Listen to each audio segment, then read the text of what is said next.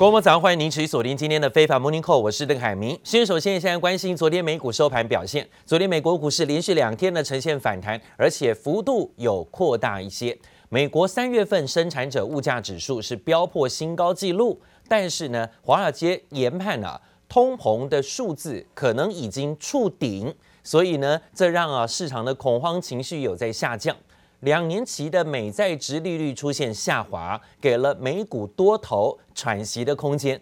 美国股市呢震荡走高，又在财报季起跑时刻延续了前一天的涨势。四大指数昨天呢都是齐扬的，包括道琼指数涨了三百四十四点，幅度百分之一，收在三万四千五百六十四点。纳斯达克指数涨两百七十二点，幅度百分之二，收在一万三千六百四十三点。费半指数呢涨势最大，超过百分之二点三六，上涨七十一点，收在三千一百一十九点。对于今天半导体类股来讲呢，对台股哦有帮助的力挺机会啊，力挺往月线靠近的机会，靠费半指数今天的反弹 S M P 五百种指数上涨四十九点，幅度是百分之一。今天即将召开法说会的台积电，在昨天的 ADR 也出现了法说会前的大涨，上涨幅度超过有百分之四啊。而美国银行发布了最新的调查显示说，基金经理人对于全球经济的乐观情绪已经降到了历史的最低啊，对于经济衰退的担忧还是更加的剧烈。但是呢，就在这个时候比较特别的调查当中发现，对经济前景堪忧是更为深层的忧虑。但是呢，他们却同时的都在此时不愿意啊继续的在抛售手中的持股了。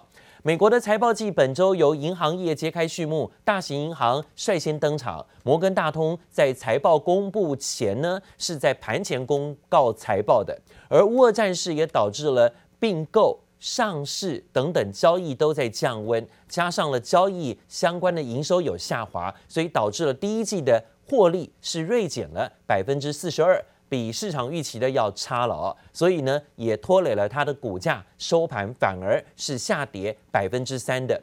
分析师认为呢，基于高通膨跟乌俄战争加剧的影响波动，西方制裁增加部分银行缩减对于俄罗斯业务的可能性。恐怕呢会继续打击获利，预估呢标普五百指数的银行类股啊，今年的第一季获利可能会有年减高达百分之三十六的幅度。不过呢，随着联准会加速的紧缩货币，预期银行交易收入会逐渐的回归正常。而讲到说呢，面对通膨的增加幅度啊，又创了新高，这四十年来的新高。美国联准会呢，又有高级官员出面呢，表达更鹰派的立场。最新是联准会的理事华勒，他受访时说，他预计未来几个月利率会大幅度的攀高，因为通膨数据已经证明，之后呢，每次升息两码可能都是很合理的手段。Well, I think the data has come in exactly to support that type of policy action if the committee chooses to do so. Uh, it gives us the basis for doing it. Uh, I have said before I prefer a front loading approach, so a 50 basis point hike in May would be consistent with that, uh, and possibly more in June and July. Inflation would start to come back down as rate uh, hikes started having a bite on the economy in terms of demand, and that was going to put some downward pressure on prices. Uh, we're already seeing some oil uh, prices retreating back from where they were from the invasion uh, of Ukraine. So I think we might be at the peak and that we'll start seeing some relief on this in the, in the next coming months. But it doesn't relieve us of our job to, you know, remove accommodation and get inflation down. 我们看到联准会的高级官员华勒说呢，尽管物价上涨情势可能见顶，但是后续呢，虽然有望的回落， 但是要控制通膨，联准会还是必须要拿出手段，要快速升息。代表五月份很有可能真的一次会升息两码，而且后续的会议也会多次采取相同的手段。根据芝加哥商业交易所的数据显示，市场已经深信联准会在五六月会各升两码，甚至七月一次两码的几率啊，也可能会出现，可能的几率拉高到百分之五十六以上。大家认为呢？是未来哦五六七月都有连番升息的举动跟动作。那另外呢，不止。美国为了对抗高通膨啊，其他国家都已经提早动手。纽西兰的央行昨天一口气把利率调高两码到百分之一点五，这是二十年来最大的升息幅度。这一次连续第四次会议决定升息，显示呢，这纽西兰的央行要对抗通膨啊，手段呢也是正在加速推出，要加速撤出疫情期间实施的宽松货币政策。同时，加拿大央行也最新公布利率决策，是调高利息，从百分之零点五调高到百分之一，这也是央行二十多年最大的升息幅度。纽西兰还有包括加拿大都纷纷不约而同的宣布升息两码。另外呢，则在看到了乌俄大战的风险问题，今天呢，对国际油价又造成了更高的推波助澜。因为呢，俄罗斯总统普亭今天表示，西方国家不断对俄罗斯、对乌克兰发动的军事行动展开制裁，而实施所谓进口能源出口的相关制裁啊，禁止能源出口的相关制裁。现在俄罗斯呢，必须要自己找能源的出口市场，寻找。替代市场，另外找新的买家。Что сейчас в результате действий недружественных стран ряд транспортных логистических цепочек нарушен. Некоторые иностранные компании не в полной мере или вовсе не исполняют свои контрактные обязательства. Безусловно, в текущей ситуации это создает для нас определенные трудности, но у нас есть все ресурсы и все возможности, чтобы быстро найти альтернативные решения. А в долгосрочной перспективе еще и больше укрепить нашу независимость от внешних факторов. Вновь подчеркну, что отказ ряда западных стран от нормального сотрудничества, в том числе от российских энергоресурсов, отчасти хотя бы из них, уже ударил по миллионам европейцев. Спровоцировал настоящий энергетический кризис – отражается, кстати говоря, и на, на Соединенных Штатах. Везде растут и цены, и инфляция зашкаливает просто. Для этих стран она носит абсолютно беспрецедентный характер. 目前，美国禁止进口俄国的石油跟天然气，还煽动欧盟甚至日本也要禁止进口欧洲，包括俄罗斯相关的能源产品啊。这样的情况呢，造成了现在呢更多的油价恐慌。那今天看到了国际油价持续的紧张向上推高，连续两天呢都站稳在一百美元以上啊，包括了纽约原油期货跟现货价格涨幅有超过百分之三点六，那布兰特原油的走势呢也呈现上涨幅度呢也超过有百分之三点九，接近百分之四，来到了一百零八美元，所以呢现在的国际油价持续推高，都串站上了百美元之上。普丁总统自信的喊话说呢，说俄罗斯手上哦握有的资源一定很快可以找到新的买家，不需要依赖美国，甚至包括欧洲，甚至认为美国自己也可能会受到制裁俄罗斯的伤害。美国国内的通膨不断的攀升，现在呢，拜登总统的民调不断的跌落谷底啊，现在很多民众民怨沸腾，就是造成了现在在美国通膨压力加剧的主要原因。至于有百分之四十天然气来自于俄国的欧盟，虽然拒绝立刻停止从俄俄罗斯进口的要求，但现在正也在设法逐渐要摆脱对于俄罗斯的能源依赖。不过，标普全球首席经济学家警告，如果俄国跟欧洲出现某种贸易中断，不论是德国如果要停止购买天然气，或者是俄罗斯停止供气给德国，这可能会重创。德国的制造业引发更大的金融危机啊，而乌俄战争已经打了一个多月了啊，第五十天了，刚好是今天，看起来俄国的总统普亭没有打算要收手，似乎呢还打算另辟战场。今天呢，芬兰放话说，最快六月啊，也可能要申请加入北约，俄罗斯就不断出言警告。还疑似呢，已经把重装武器啊送往了到芬兰跟俄罗斯之间的两国边界。同时呢，俄军的炮火持续朝乌克兰东部城市发动攻击。似乎看到这样的情况之下，美国总统拜登今天呢又更大动作的在这里啊，认为而且是直接批评俄罗斯在乌克兰发动的攻击是一种种族灭绝。炮弹砸下来，建筑物毁于一旦，还起火燃烧。乌克兰第二大城哈尔科夫遭遇俄军猛烈攻击，俄军把火力集中到乌东地区，且频频朝平民出手。美国总统拜登看不下去了，痛批俄军根本在发动种族灭绝。Your family budget, your ability to fill up your tank, none of it should hinge on whether a dictator declares war and commits genocide half a world away.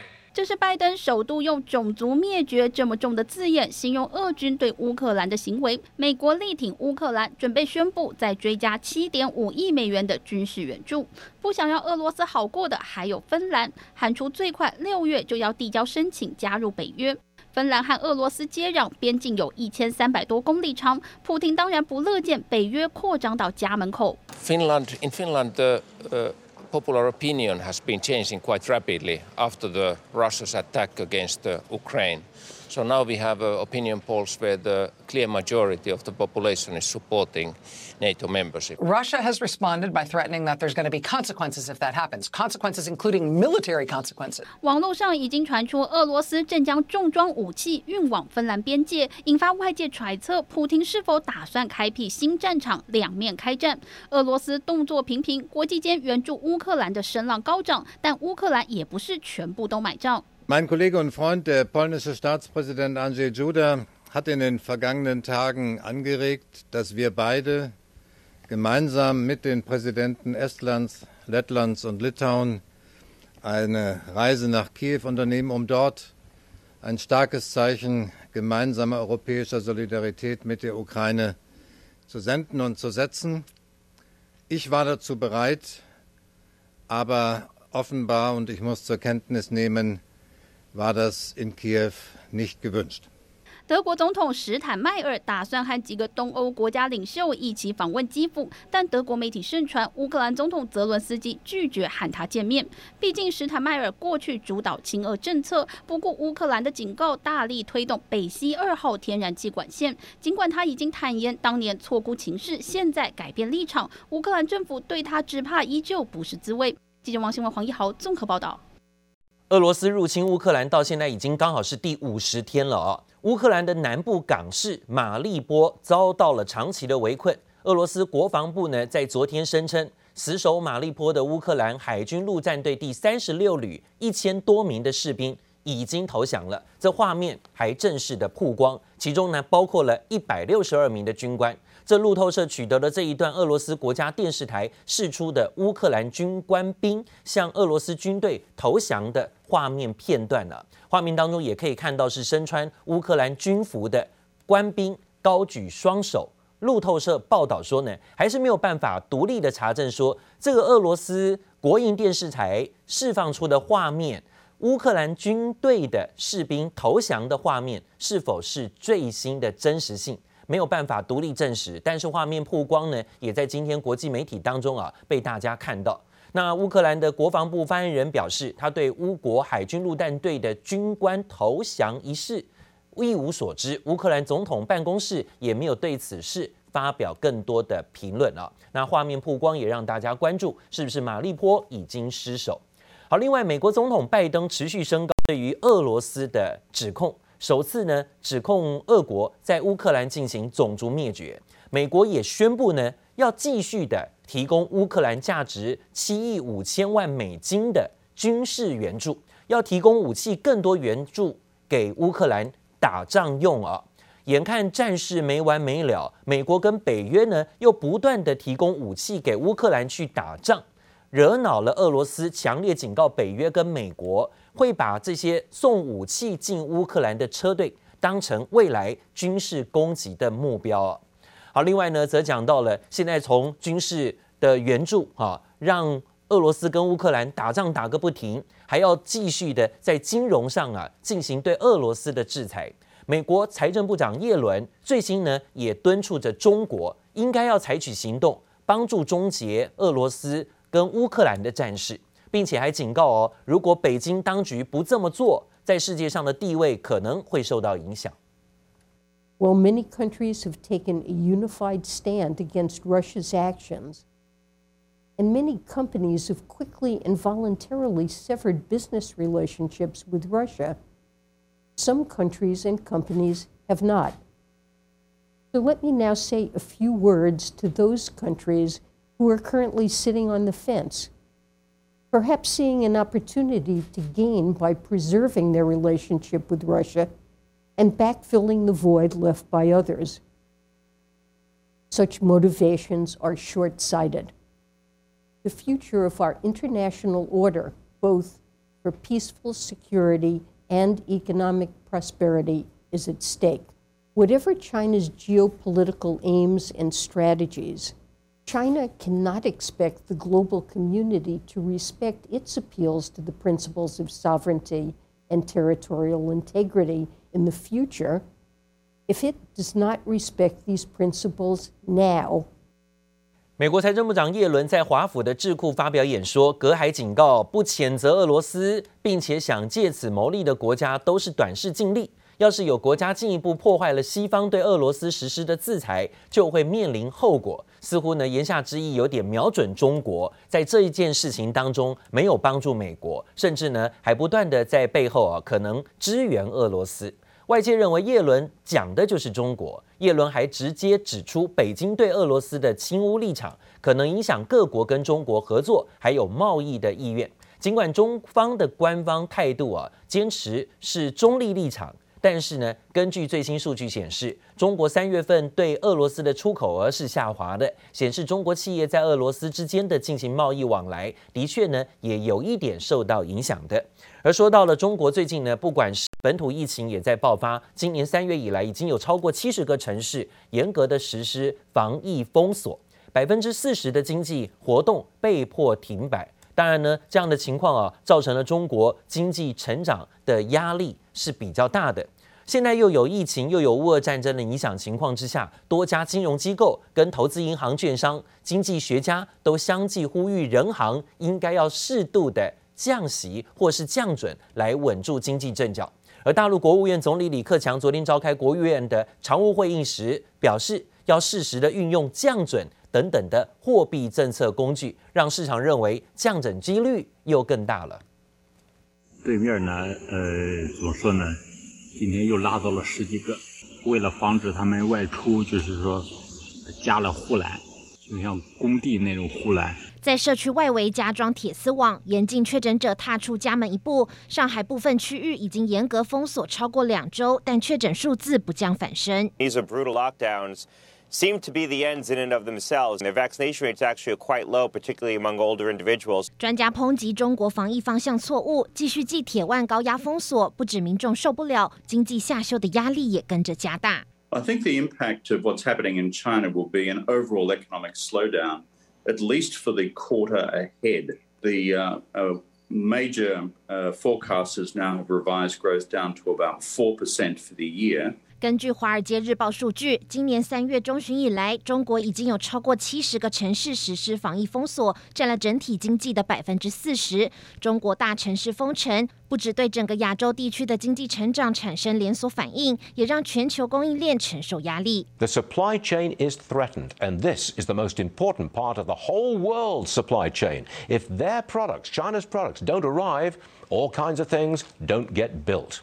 世界银行总裁马尔帕斯就直言，各国现在致力于分散供应链，降低对中国的依赖程度，可能对大家都好。上海封城演变成上海骄傲的幻灭，始料未及。记者王杰、李芷莹综合报道。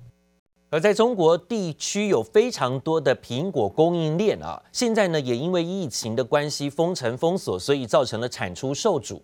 包括了全球笔电代工一哥的广达，昨天也发出了重讯，宣布旗下的子公司在上海厂区要暂时停工，这也让市场很担心啊，未来帮苹果生产的笔电会大受影响。我们穿的这个防护服啊，哎呀，里里一层外一层的。不透气，还有这个防护口罩，呃，面罩，还有口罩。高温烈日下，医护人员全身防护装备依旧包得紧紧，进入中国上海各个小区，为民众进行核酸检测，积极拼动态清零。不过，上海疫情又再度反弹，最新增加超过二点六万例，创下新高。严峻的疫情也让当地台厂跟着停工。代工一哥广达发出重讯，宣布上海厂配合防疫，旗下子公司暂时停工，实际复工时间待当地政府通知。不过，广达几乎是苹果 MacBook 的独家组装厂，停工后可能会让生产大受影响。其他同为平链的台厂在昆山的厂区也再封城七天，一路延长静默期到四月十九号。将近期阳性感染者高发的昆山高新区、昆山开发区。花桥经济开发区全域范围以及高新区和陆家镇的部分区域划为静态管理区，继续实施静默管理。配合昆山防疫，除了代工大厂和硕宣布停工，最快可能四月底才复工之外，仁宝的昆山厂则升级防疫防控措施。虽然可能会影响到 iPhone 跟 iPad 的生产，但仍可以由其他的厂商支援，降低冲击。至于 PCB 厂，包含嘉联益、楠梓电以及台光电也跟着延长停工，而嘉联益也将启动两岸产能调配机制，采取应变措施。其他包含散热模组厂协西、建准、成轴厂照例、机构建厂新智深都公告昆山厂跟着停工。随着科技业在中国的主要厂区持续封控，台湾的出口订单恐怕也受到冲击。我们自己内部做情境式分析哦，就说假设封。一个月，一个月的话，对于台湾出口影响应该有将近三 percent，所以四月份我们认为说，整体的出口应该会有衰退将近两位数，就整个 MOM 的角度，但是 Y Y 还是双位数的成长，因为去年基期比较低。